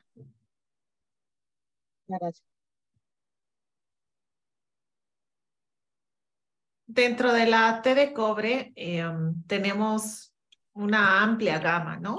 en realidad no existe una que sea mejor que otra. Hablan mucho sobre la, la T de plata, por ejemplo, que la T de plata ayuda bastante con el tema de lo que son los cólicos menstruales. Sin embargo, el aumento del sangrado persiste como un efecto secundario, ¿cierto? Pero si usted ya es mamá, eh, la T de plata es algo insulso. Entonces se habla que esta es la mejor, entre comillas. Pero para mí la mejor eh, sigue siendo la clásica, la T de cobre clásica. Existe otra también que se llama T de cobre confort y todas ellas son a base de plástico y cobre, un alambre de cobre muy fino que le va a durar exactamente 10 años. Por ejemplo, la T de plata solo le dura 5 años. Con el tema de la resistencia a la insulina, sí me gusta tener muchísimo cuidado con lo que son la progesterona, porque la progesterona lo que hace es generar más depósito de grasa. Al generar más depósito de grasa, genera más aumento de una hormona que se llama estradiol. Al generar más aumento del estradiol, genera como si fuera una especie de mansión para lo que es la insulina, haciendo que esta resistencia a la insulina sea un poco difícil de manejar. De todas maneras, eh, el rato que usted guste puede pasar por el consultorio en Santa Cruz para que yo la pueda ver. Tendría que ver sus laboratorios, ver qué tipo de hormonas usted está usando para eh, descontinuarlas y tratar de ver el mejor método de anticoncepción para usted. Si fuera la T de cobre, vuelvo y le repito, la clásica es más que suficiente.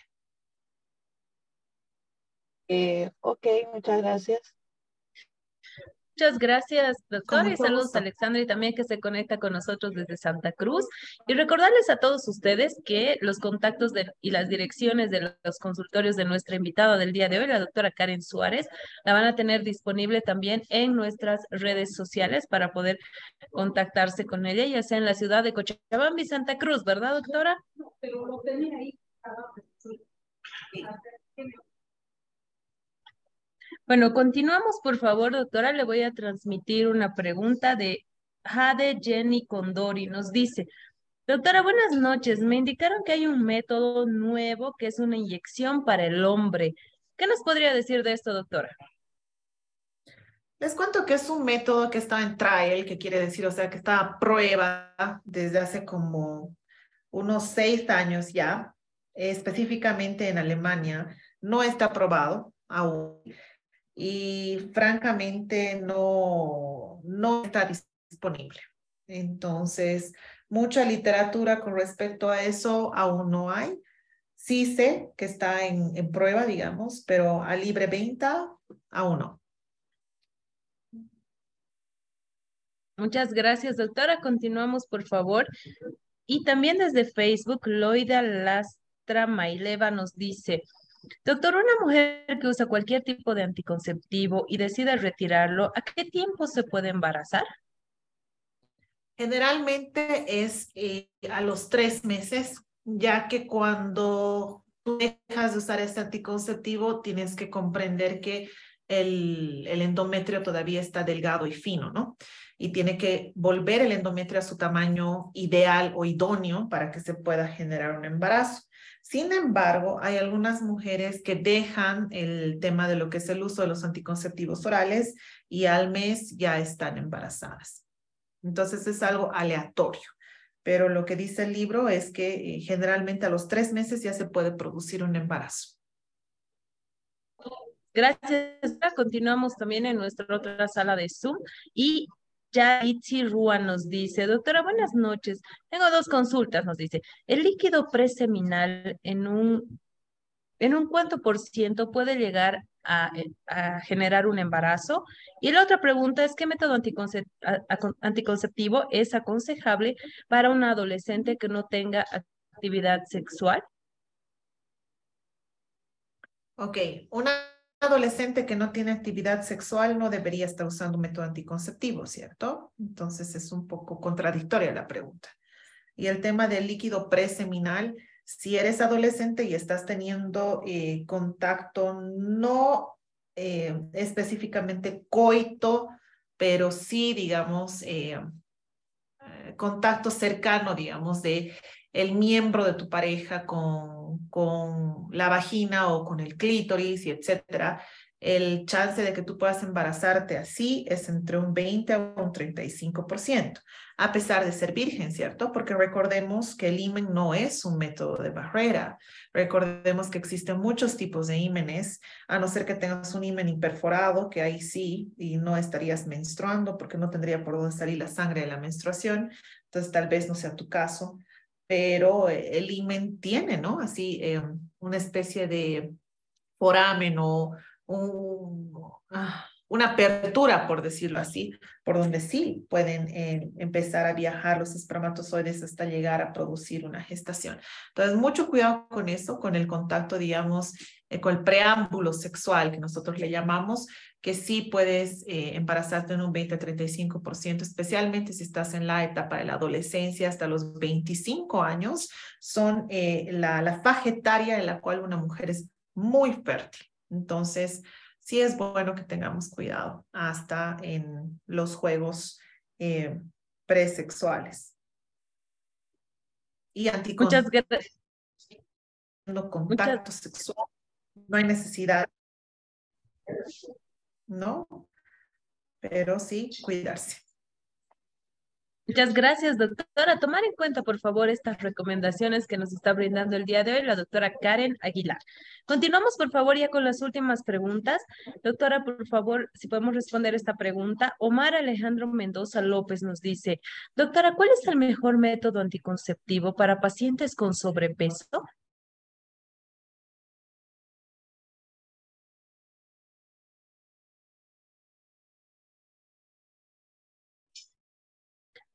Repetimos, por favor, la consulta para nuestra invitada del día de hoy.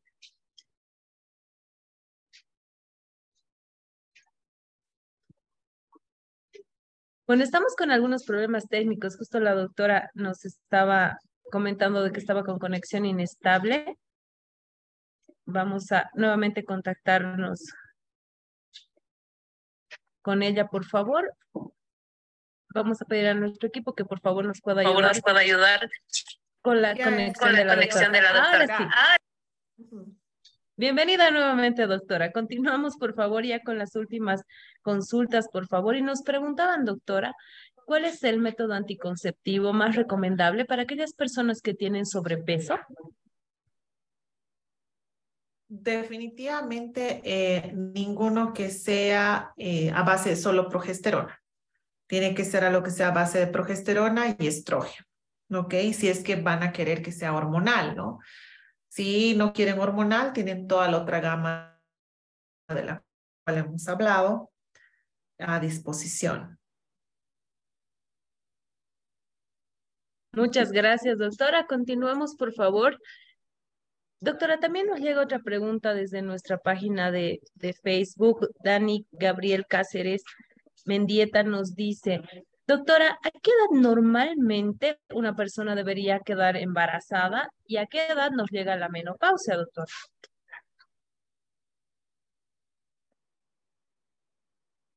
Es relativo, porque puede agarrar y empezar a menstruar a partir de años y puede ya embarazarse a partir de los nueve años la paciente. Y el tema de la menopausia eh, no es por edad, el tema de la menopausia es por ciclo, ¿no? Se considera menopausia a la ausencia de 12 ciclos menstruales consecutivos. O sea, la mujer no debe tener su menstruación 12 meses, que esto puede llegar a pasar a partir de los 40 años para arriba, hay algunas eh, pacientes que empiezan a entrar en eh, una premenopausia a partir de los 35 para arriba. Hay otras pacientes que a 55 años y todavía tienen su menstruación. Entonces, eso es aleatorio, ¿no? Si no ha bajado el periodo menstrual por 12 meses consecutivos, solo entonces se puede considerar menopausia. Y embarazo a partir de eh, la primera menstruación, independientemente de la edad mujer que menstrua, mujer que ovula, mujer que ovula, mujer que se puede embarazar. Muchas gracias, doctora. Continuamos, por favor, con las últimas dos consultas. Vamos a habilitar el micrófono de Jenny Yuka Quispe. Adelante, por favor, Jenny. Buenas noches. ¿Desde dónde se conecta?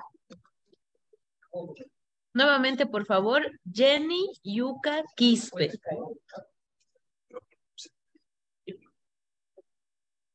Bueno, estamos con algunos buenas problemas. Noches. Ahí está, Jenny, buenas noches. ¿Cuál es su nombre completo y desde dónde se conecta? Adelante, por favor. Buenas noches. Me conecto de la ciudad de Cochabamba. Eh, doctora, una preguntita. ¿Desde qué edad ya se puede, es recomendable el uso del implante subdérmico? Gracias.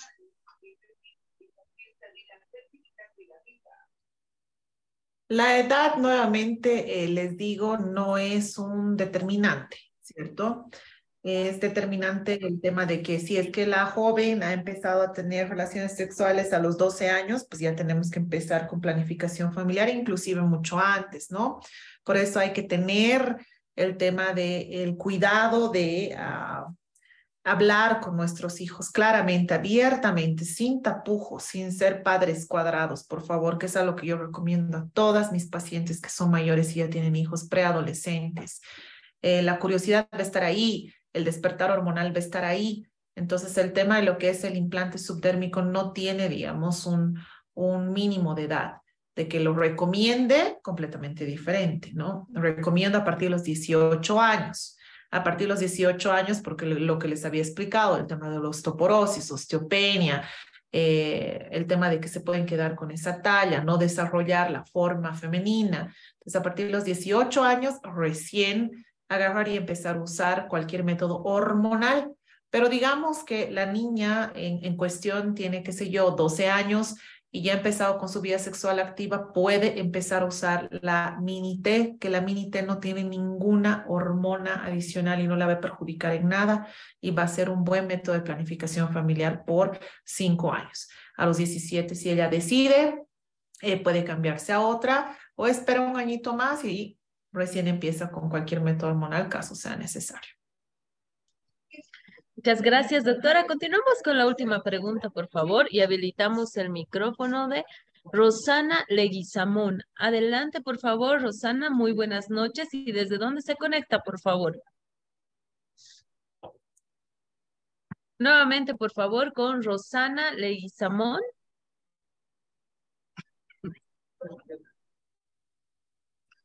Bueno, al parecer estamos con algunos problemas con Rosana. Continuamos, por favor, ya con la última consulta para nuestra invitada del día de hoy. Adelante, por favor, María Magdalena Núñez. Adelante, María Magdalena Núñez. Adelante con su consulta, por favor.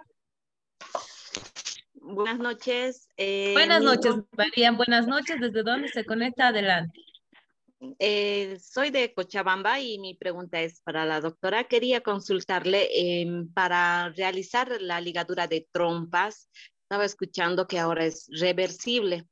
Eh, siguen eh, pidiendo los mismos requisitos porque para hacerse la ligadura de trompas decían ¿no? que el esposo tenía que dar el consentimiento y ahora para el irreversible, digo, para el reversible de igual manera y más o menos desde qué edad ya se pueden hacer eh, la ligadura, ¿no? Y cuáles serían los requisitos.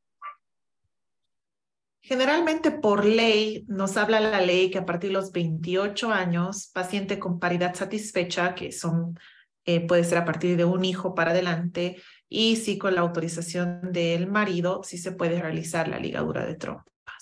Entonces, la ley no ha cambiado, por ende los requisitos tampoco.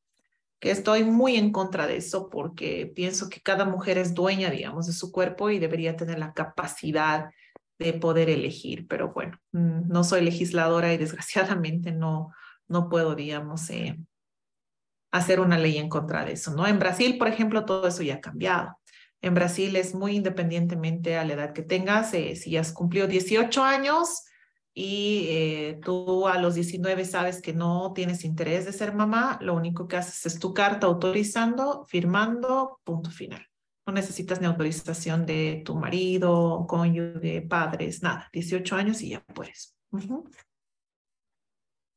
Muchas gracias, doctora, por estas recomendaciones. Lamentablemente hemos llegado al final de nuestro taller. Queremos agradecer a todas las personas que se han conectado con nosotros el día de hoy.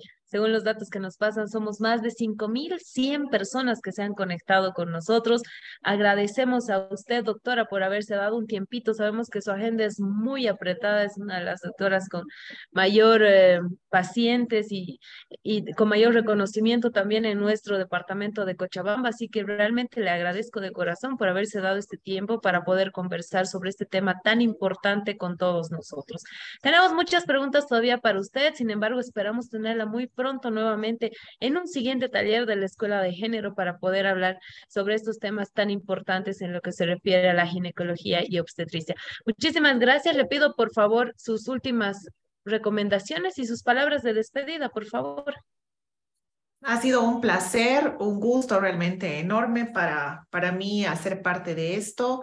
Creo que es muy importante. Eh, eh, tratar de brindar toda esta información y llegar a la máxima cantidad de personas, porque solo así nosotros podemos llegar a crecer como comunidad, como país, etcétera, ¿no? Entonces, disponible siempre que se pueda y gracias por la atención a todos los 5.100 participantes. Muchas gracias, doctora. Le hago llegar el agradecimiento a nombre de todos los participantes de nuestro taller del día de hoy. Así que bueno, vamos despidiéndonos. Quiero agradecerles a todos por haberse conectado esta noche con nosotros. Eh, se han conectado desde los nueve departamentos, desde diferentes países también, así que estamos muy contentos por los resultados y el éxito que tiene esta plataforma, que es una realidad gracias a la participación de todos ustedes. Le vamos a pedir por favor unos minutitos más a la doctora, eh, recordarles a todos ustedes y en este momento vamos a compartir en nuestra pantalla los contactos de nuestra invitada del día de hoy para que ustedes si se encuentran en la ciudad de Cochabamba o en Santa Cruz también, como nos decía la doctora, van a poder contactarse con ella a través de sus redes sociales y también de los grupos de WhatsApp para agendar ya una cita de manera específica interna con eh, y una cita privada con nuestra invitada, la doctora Karen Aguilar Rojas. Así que tomar en cuenta, por favor, anotar todos los datos que también van a estar disponibles en nuestras redes sociales. Recordarles a todos ustedes que los talleres, de, los certificados más bien del presente taller van a estar habilitados en las siguientes 72 horas. Son certificados totalmente gratuitos para que ustedes los puedan descargar. Así que estén atentos, por favor. Recordarles también que solamente están vigentes tres semanas, así que no esperen por favor el último día para descargar sus certificados. Y no se olviden que los talleres de la Escuela de Género son los días martes a partir de las 18.30. Y en nuestro taller número 139 de la Escuela de Género, este martes 9 de mayo, vamos a hablar acerca de un tema muy importante porque ustedes así lo han elegido en nuestras redes sociales, como son las hernias los tipos de hernias que existen, cuáles son la sintomatología, cuál es la causa de estas, de estas hernias que existen en nuestro cuerpo y también cómo podemos prevenirlas. Para eso tenemos un invitado también con una gran trayectoria que nos va a estar acompañando este día martes 9 de mayo a partir de las 18.30. Así que no se pierdan, por favor, este taller en nuestra plataforma de la Escuela de Género. Y como les hemos dicho al inicio, tenemos varias redes sociales y muchas opciones para que ustedes estén conectados con nosotros.